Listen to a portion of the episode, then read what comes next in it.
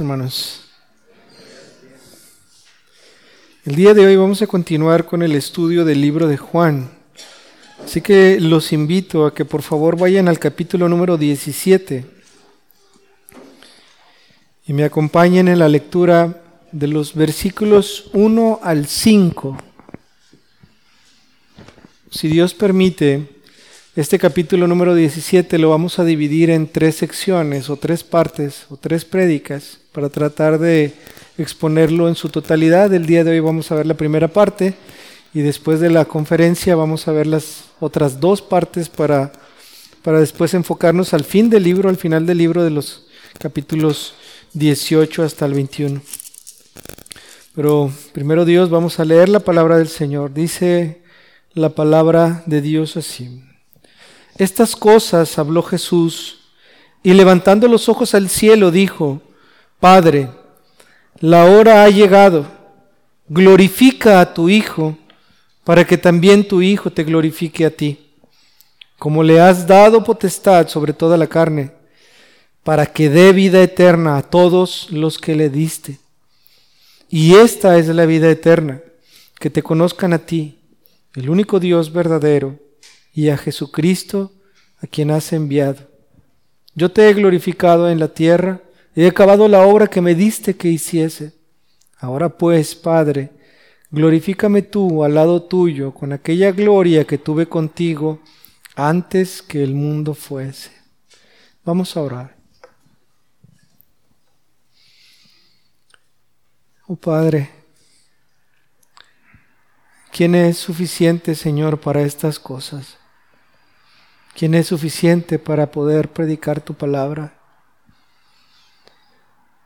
Pero te damos toda, toda la gloria, Señor, toda la honra, porque nos permites venir delante de ti, Señor, y poder escuchar tu voz y poder conocerte, Señor, un poco más por medio de las escrituras. Gracias Padre porque has enviado a tu Hijo Jesucristo para el perdón de nuestros pecados. Gracias porque podemos reunirnos como una iglesia buscándote Señor en adoración. Padre, te necesito Padre y te necesitamos mucho el día de hoy para poder exponer tu palabra con fidelidad y para que tu palabra también obre con poder entre nosotros. Yo te pido, Padre, que me ayudes, que me des de tu Espíritu Santo, pero no solo a mí, sino a todos los que aquí estamos, a algunos, Señor, para que puedan ser edificados, pero a otros, Señor, para su salvación. Sabemos, Señor, que tu palabra no vuelve vacía y siempre cumple para el fin por el cual tú la enviaste. Perdóname a mí mis pecados, perdónanos nuestros pecados y ten misericordia de nosotros, Señor, para tu honra y gloria, en el nombre de Cristo Jesús. Amén. El capítulo número 17 del libro de Juan es uno de los capítulos más conocidos en toda la escritura.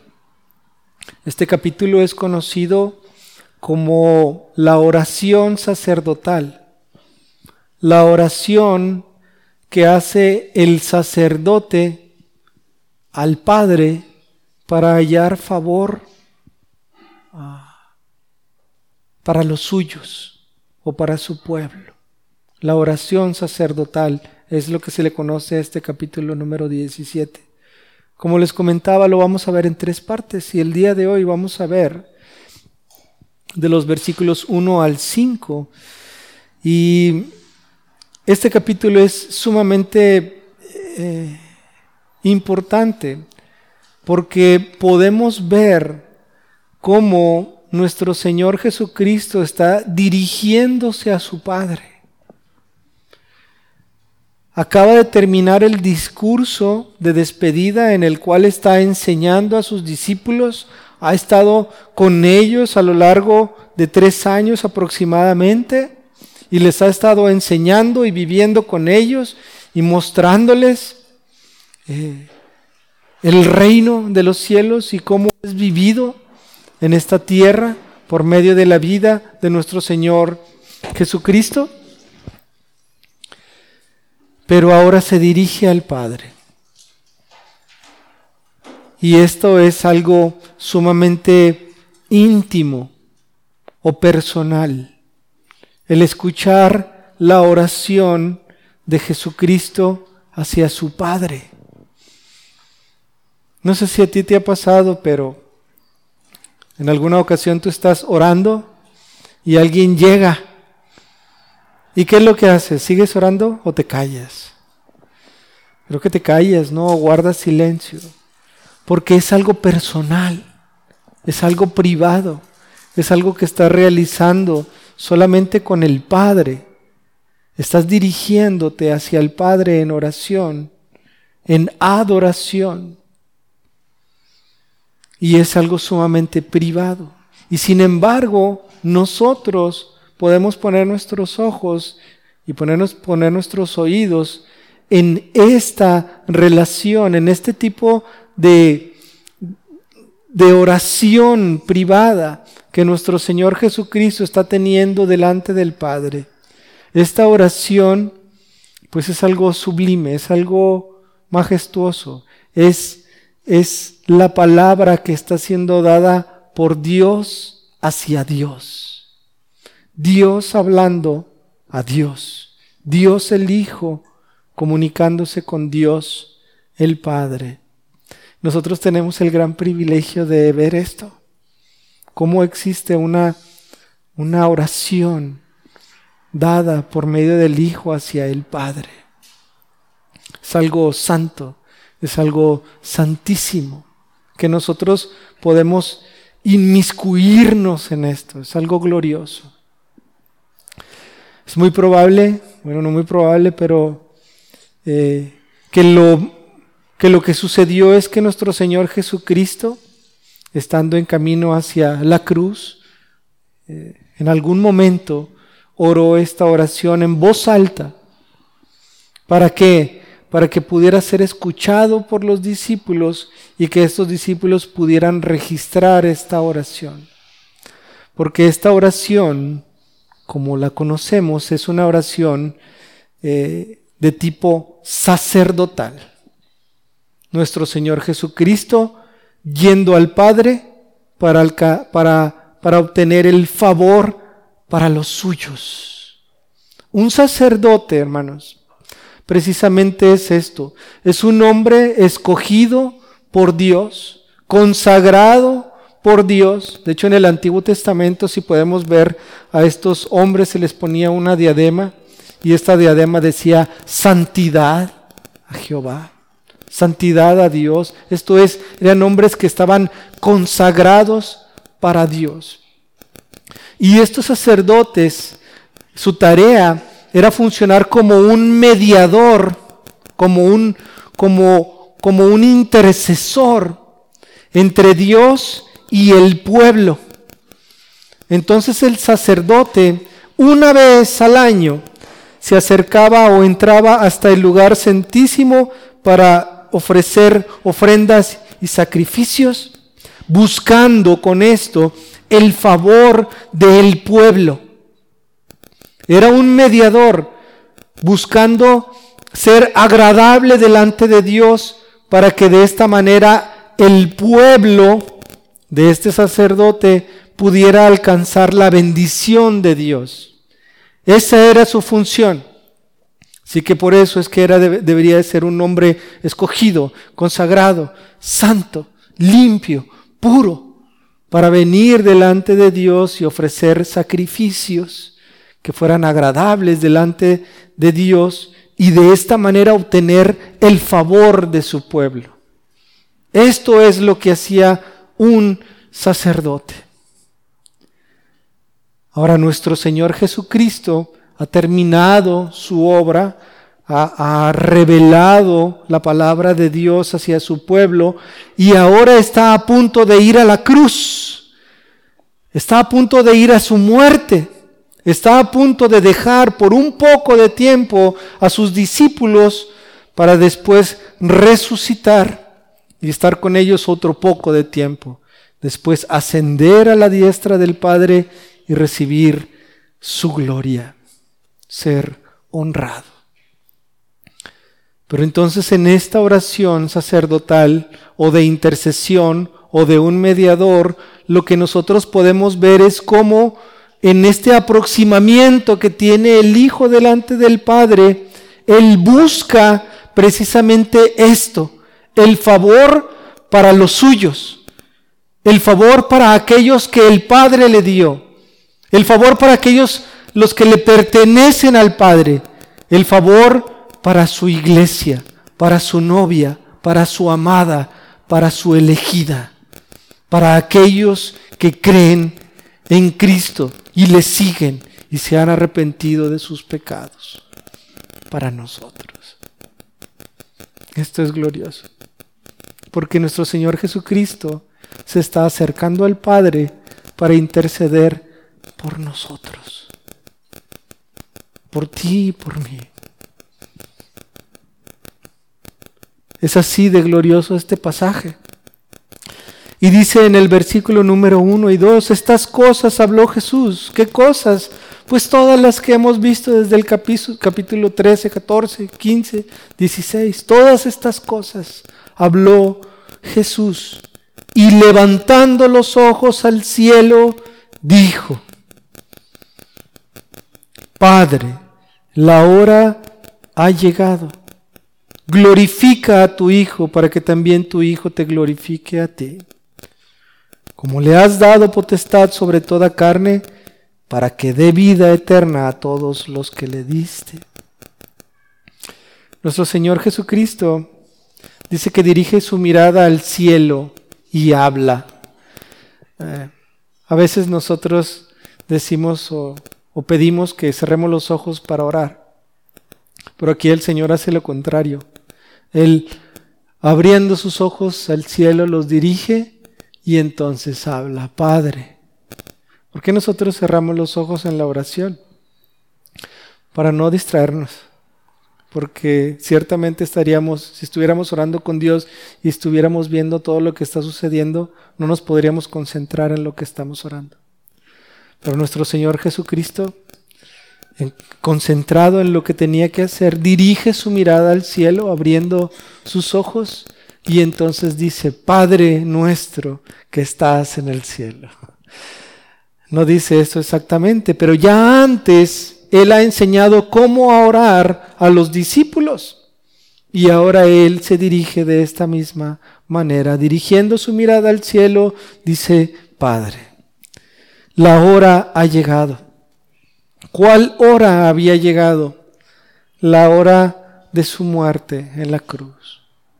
La hora de su crucifixión ha llegado. Estamos aquí, hermanos, a unas cuantas horas de que esto suceda. Quizá algunas ocho, diez eh, aproximadamente. A unas horas de que Cristo sea llevado a la cruz. Nuestro Señor Jesucristo dice, la hora ha llegado. Imagínense toda la espera que sucedió para llegar a esta cruz.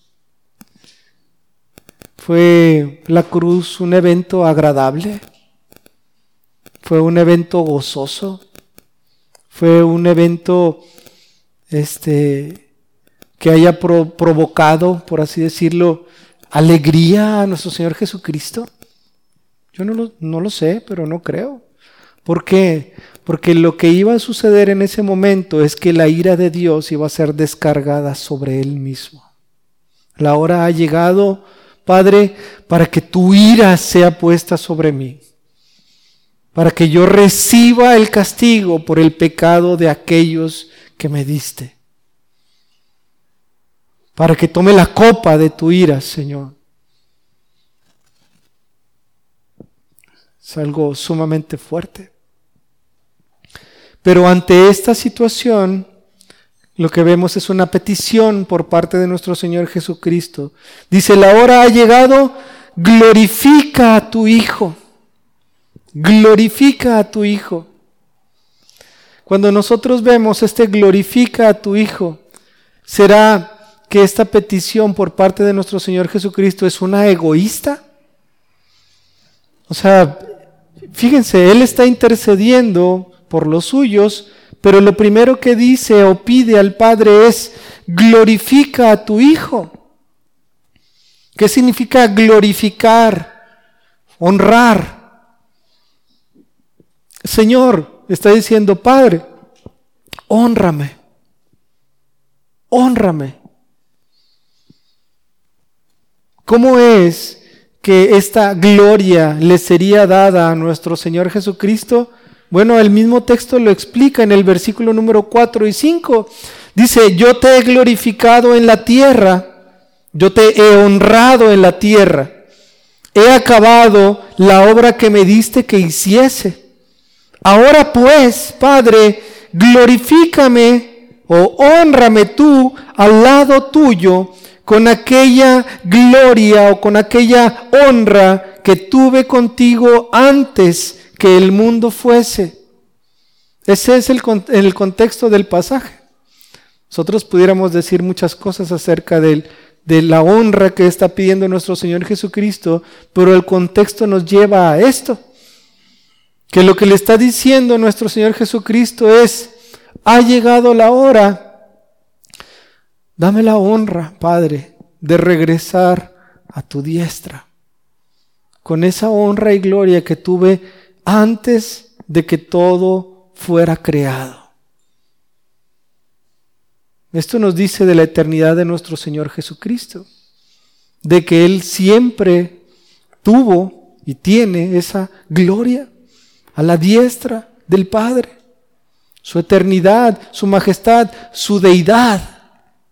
Él es Dios, no es un ser creado, porque hubo un tiempo en el cual las cosas fueron creadas y sin embargo antes de ese tiempo nuestro Señor Jesucristo ya estaba a la diestra del Padre.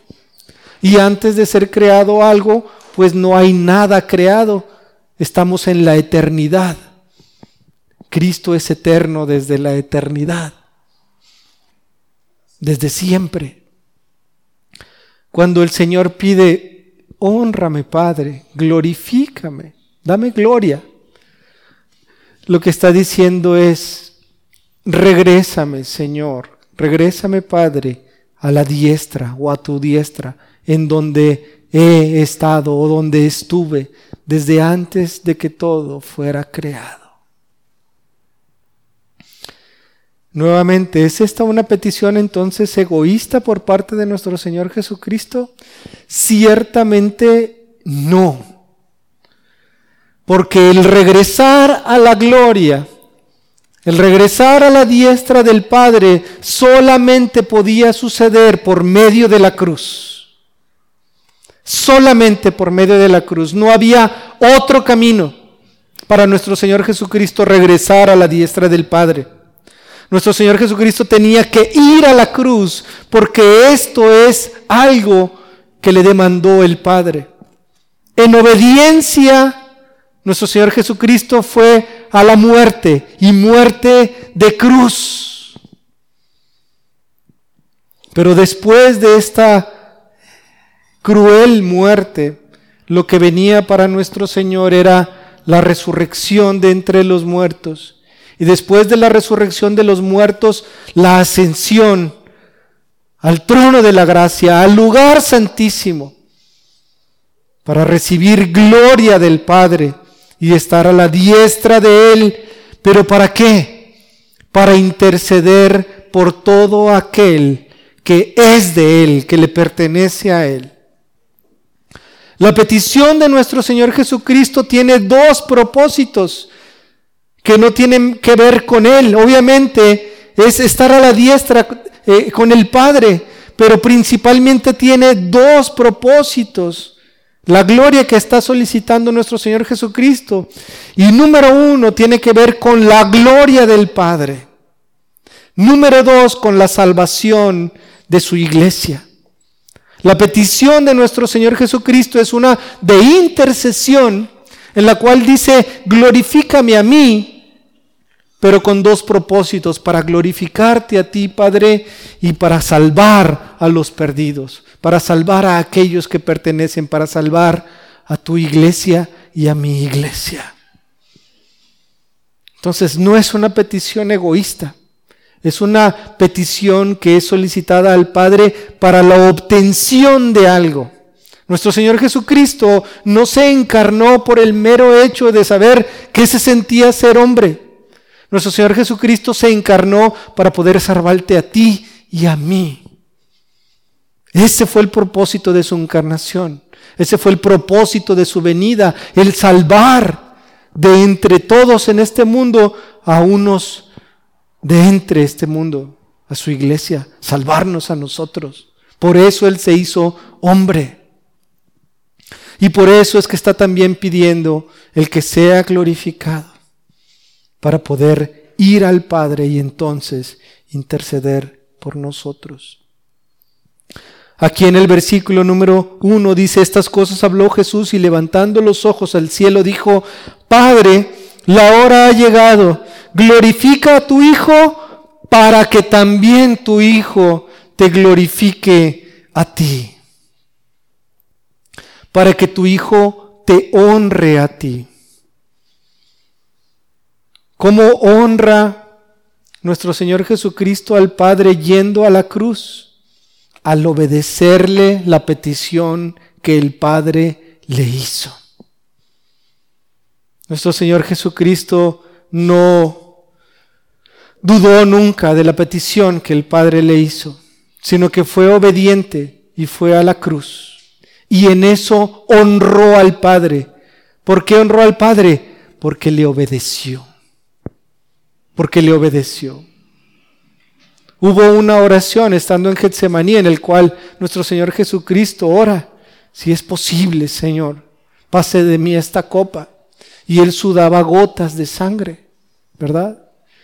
¿Por qué? Porque lo que venía era la ira de Dios descargada sobre su propio Hijo.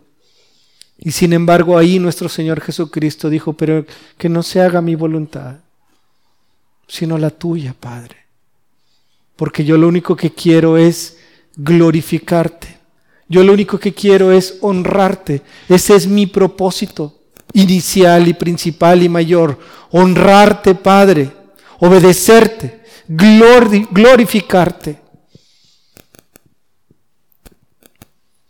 Para que el mundo vea que soy tu hijo y que tú eres mi Padre. Pero el glorificar a Dios no solamente tiene que ver con la honra o con la obediencia que el Hijo iba a mostrar al Padre.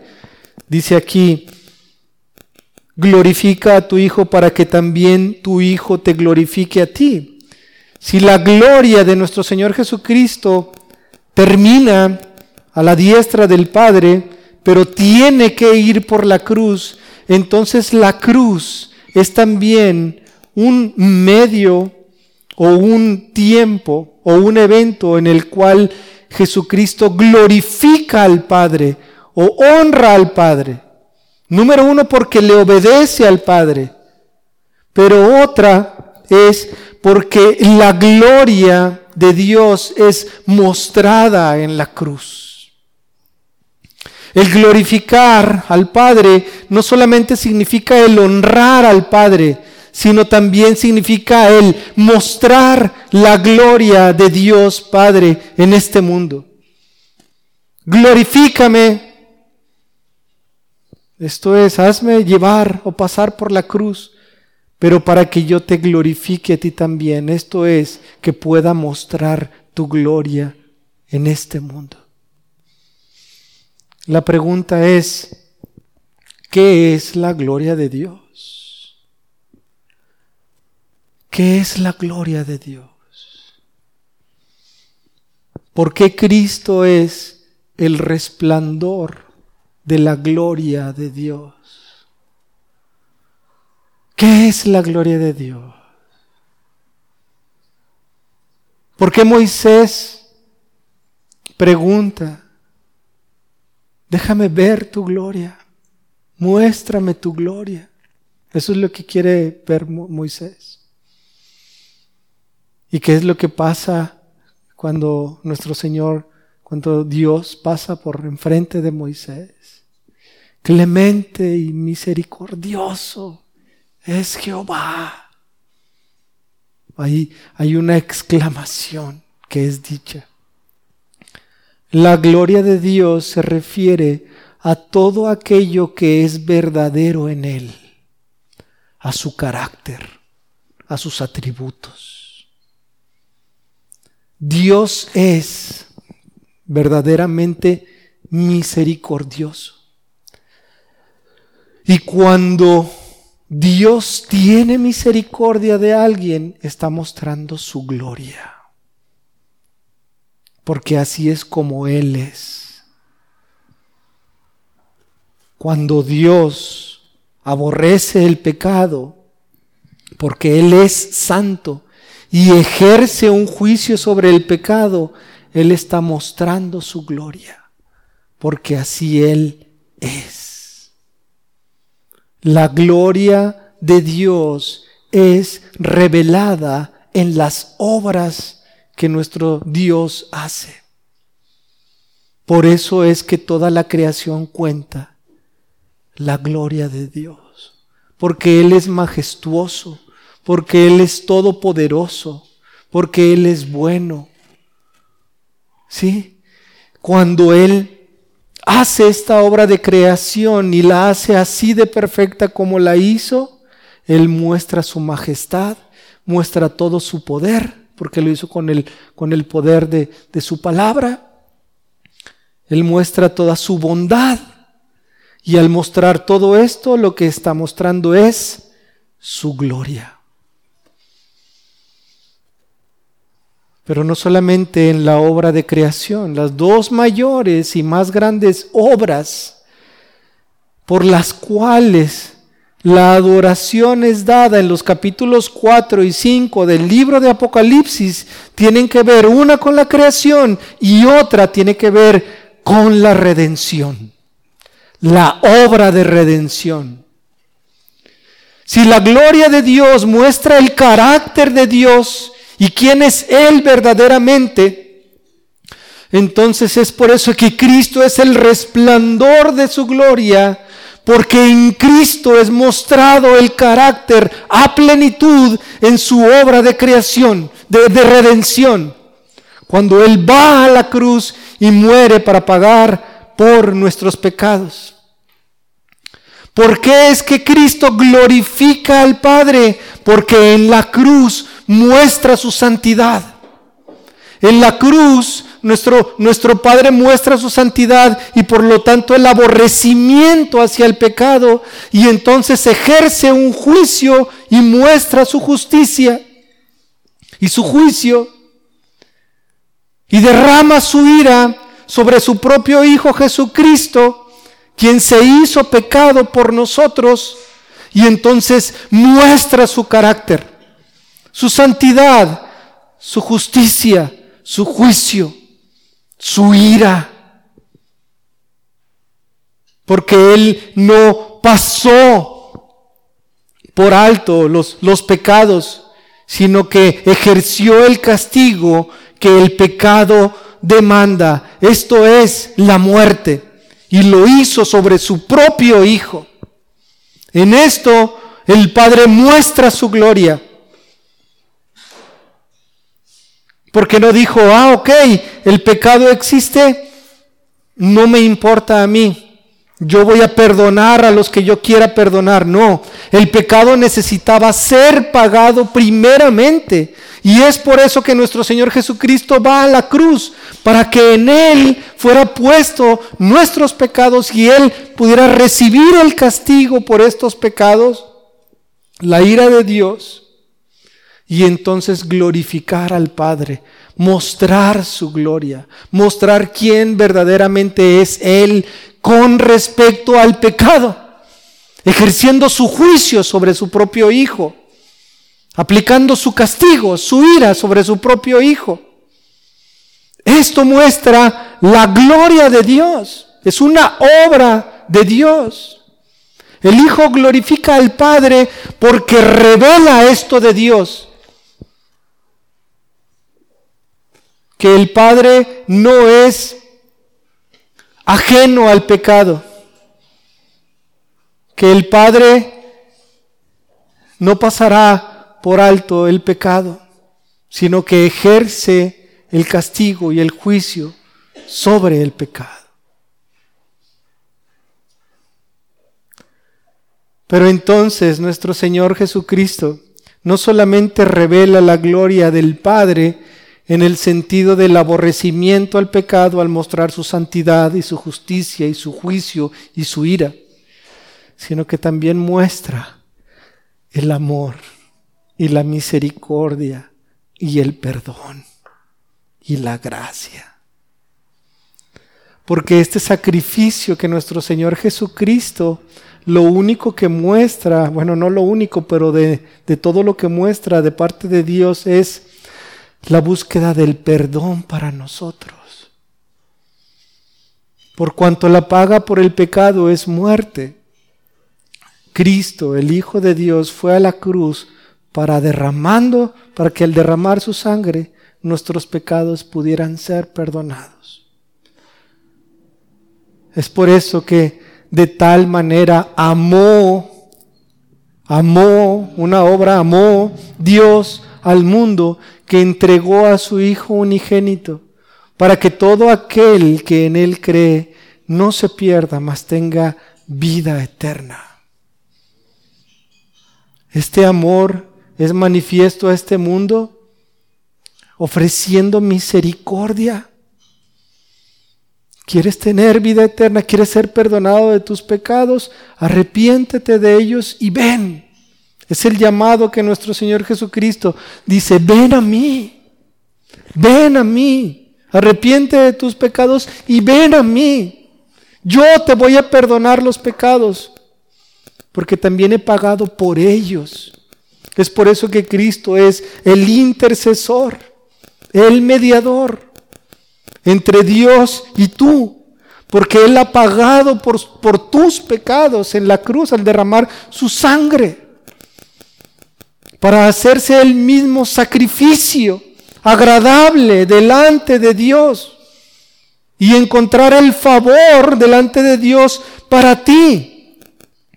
Esta es la obra de redención que Dios mismo ha hecho y en esto muestra su gloria muestra su gloria, porque la gloria habla del carácter de Dios y de lo que Dios es verdaderamente. Por eso Cristo es el resplandor de la gloria de Dios, porque porque resplandece por la obra de redención que él ha hecho en la cruz a favor de nosotros y muestra la gloria de Dios.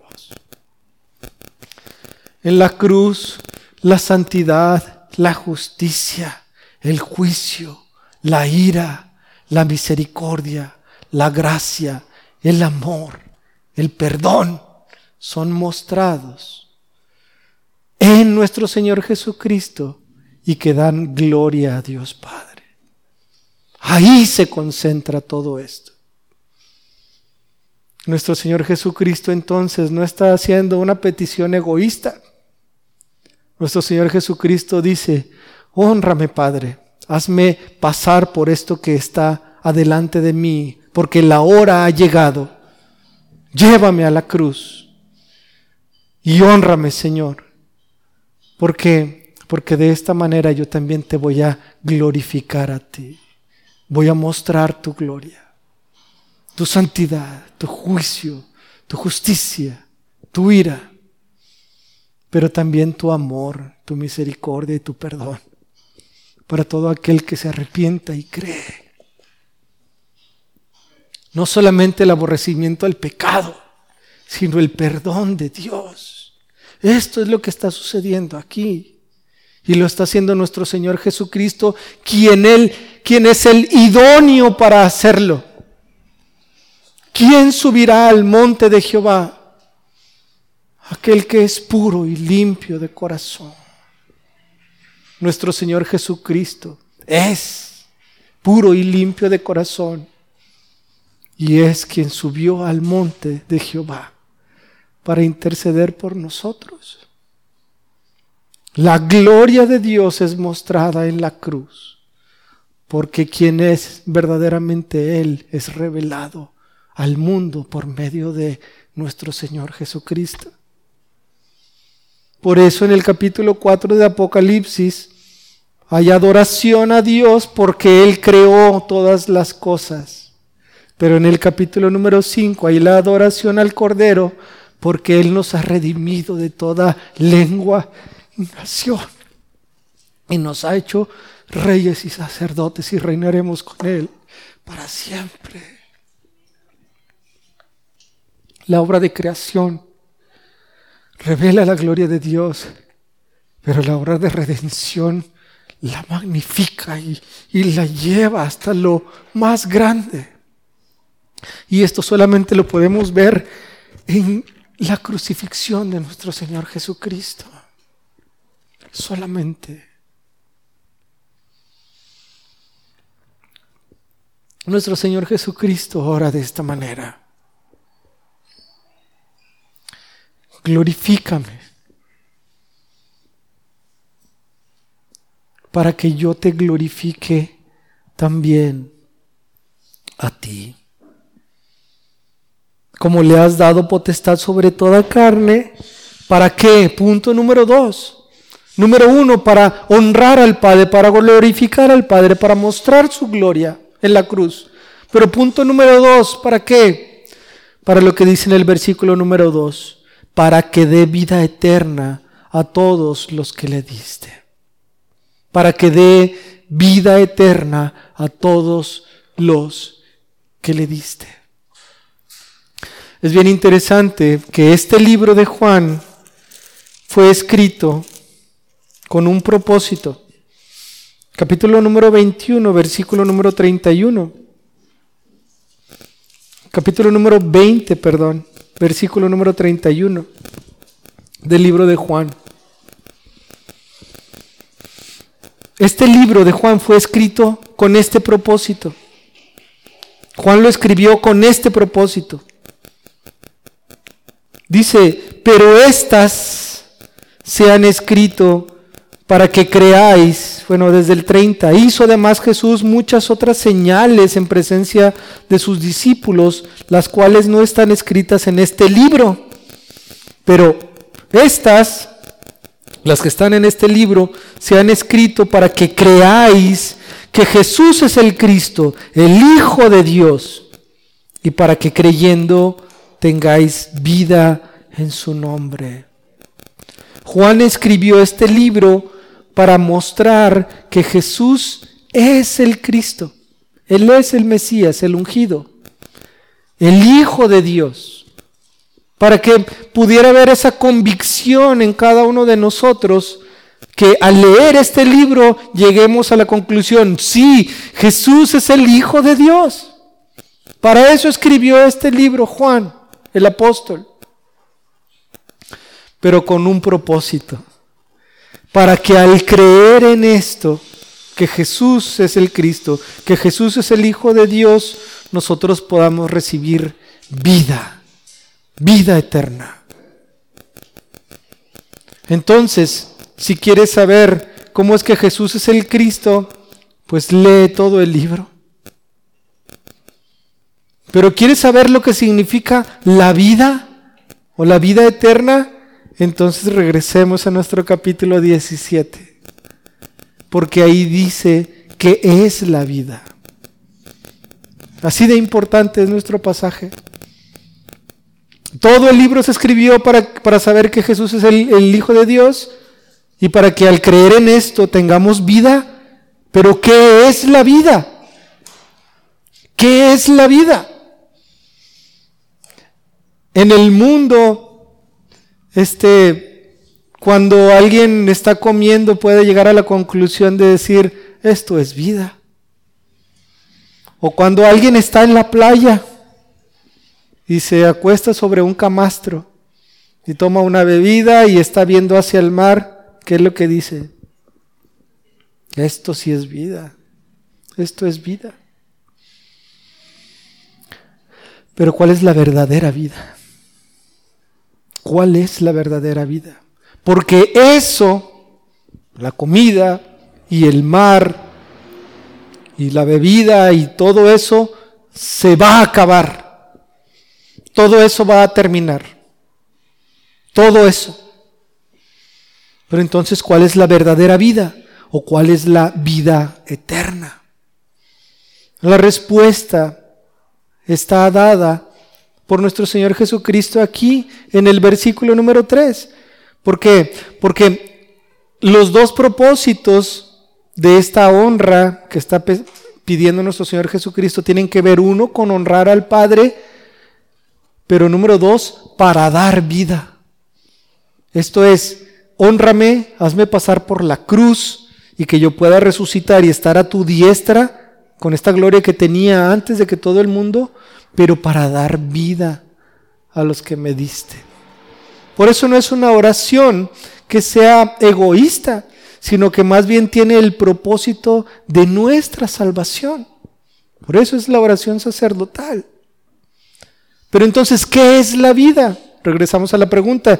Y nuestro Señor Jesucristo la contesta en esta oración dirigida hacia el Padre en el versículo número 3 y dice, y esta es la vida eterna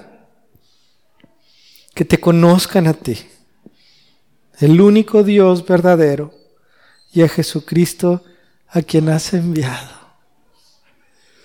Esta es la vida eterna, que te conozcan a ti, al único Dios verdadero, y a Jesucristo a quien has enviado.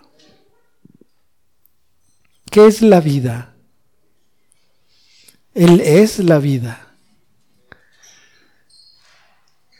Pero aquí, ¿qué es la vida?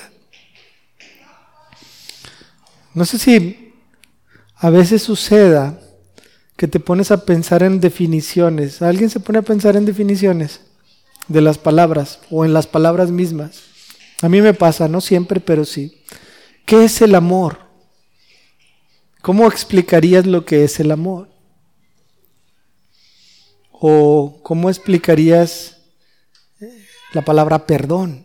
Sabemos lo que es el amor, sabemos lo que es el perdón. Sabemos lo que es la vida, ¿no? Pero ¿cómo la explicas? ¿Qué es la vida? ¿Qué es la vida eterna? Si alguien quiere al término de esto y en su casa puede seguir meditando. Y en esa meditación, si en oración le pides al Señor que te lo muestre, Él te lo mostrará. Pero lo que dice aquí nuestro Señor Jesucristo dice, esta es la vida eterna, que te conozcan a ti, que te conozcan a ti, el único Dios verdadero y a Jesucristo a quien has enviado.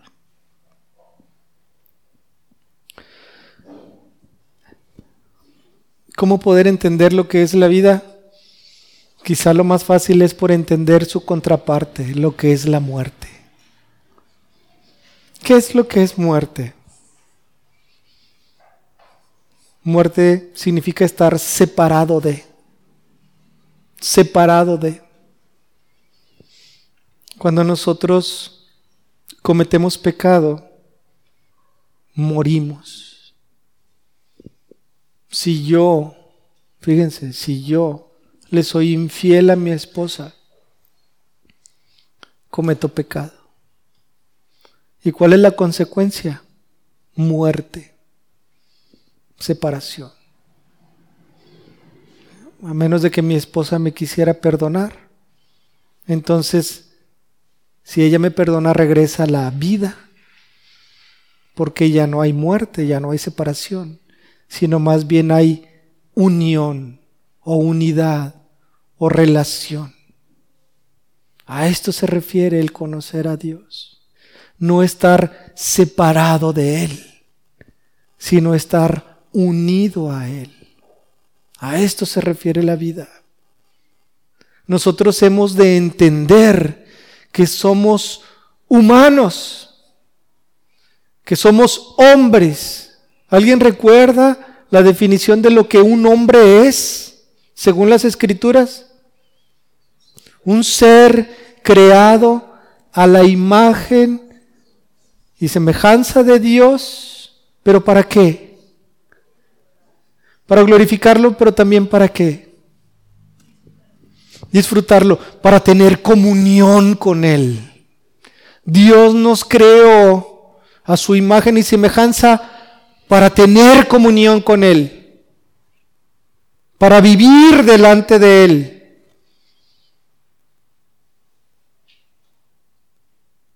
Cuando nosotros pecamos o cuando el hombre pecó, el hombre también murió y entonces fue apartado de Dios, muerte, lejos de Dios, apartado de Dios.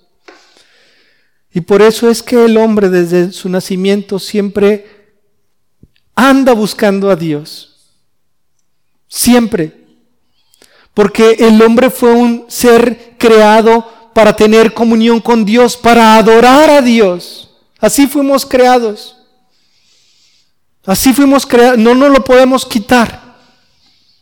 Si alguien dijera, este es su nombre, entonces diríamos, eh, ¿adora? Ah, sí, ah, entonces sí es un hombre. Sería una condición, porque el hombre fue diseñado para adorar.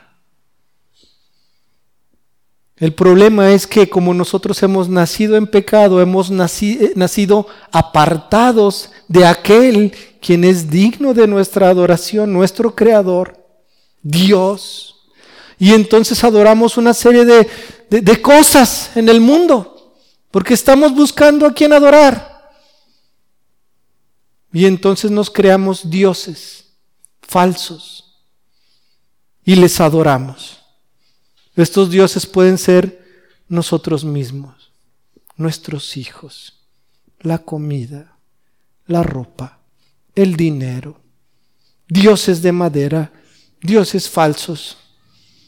Y todo esto es idolatría porque nosotros adoramos a alguien que no es o a algo que no es digno de adoración, pero porque así fuimos creados también para adorar. Un ateo quizá puede decir, no, yo no adoro a nadie. Pues te adoras a ti mismo más que sobre todas las cosas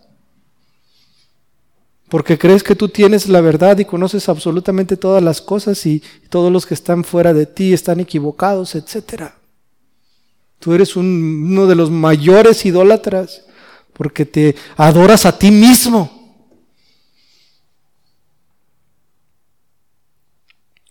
Pero entonces, si nosotros somos seres humanos, fuimos creados para adorar.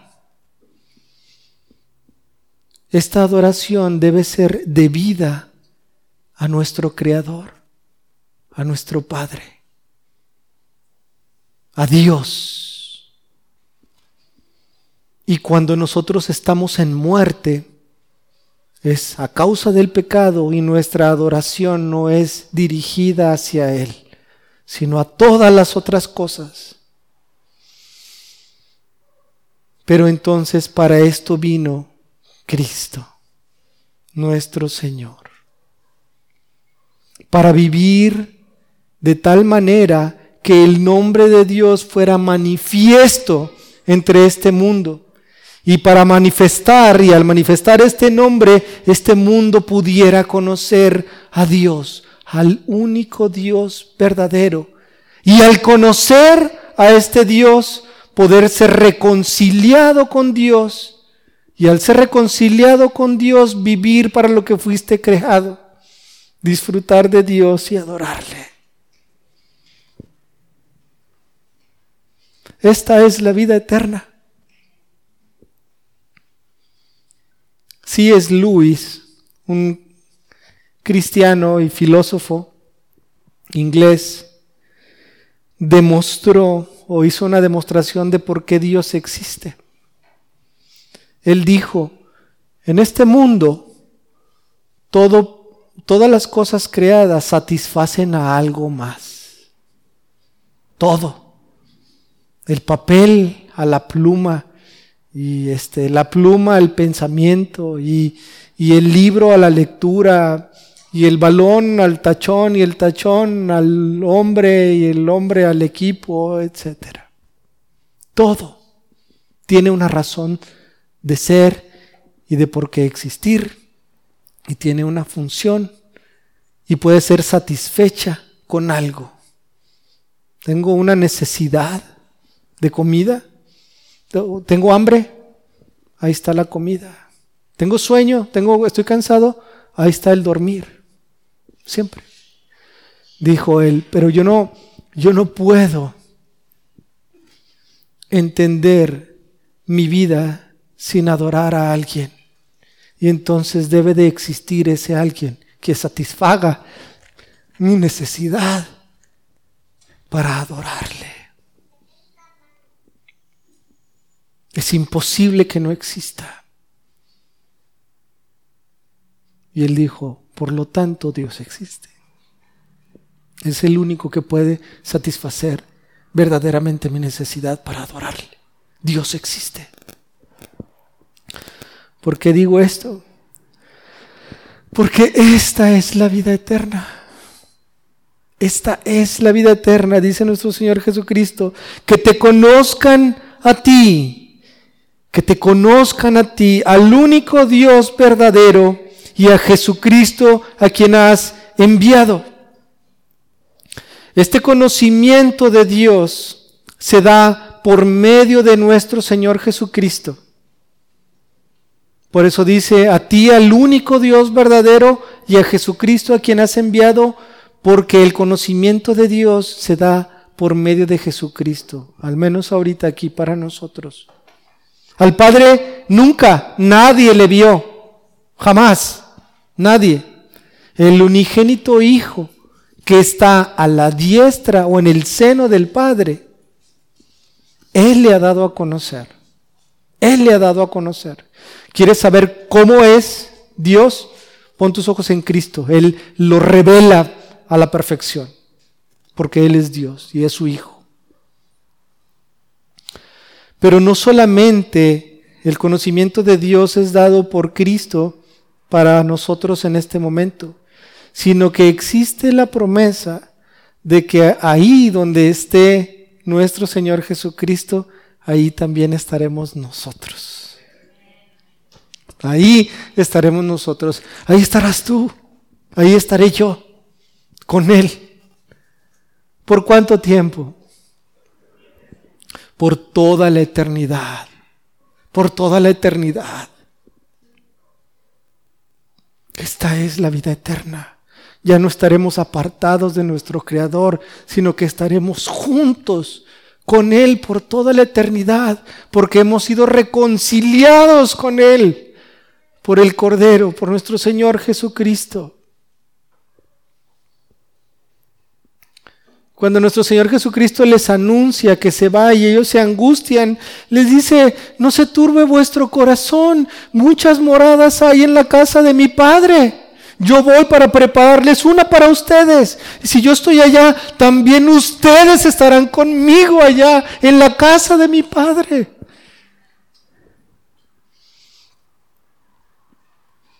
Dice el, apóstol, pero pues si no, no conocemos el camino, ¿cómo vamos a llegar?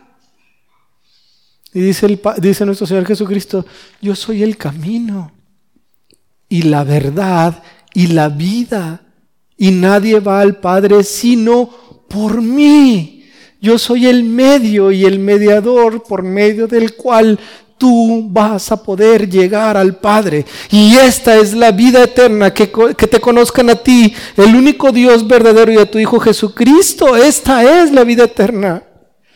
Porque fuiste creado para eso. Por eso el infierno es el infierno, porque en el infierno vas a estar apartado por toda la eternidad de la comunión con Dios. Con Dios, por toda la eternidad. Siempre va a haber esa insatisfacción porque no estarás con Dios.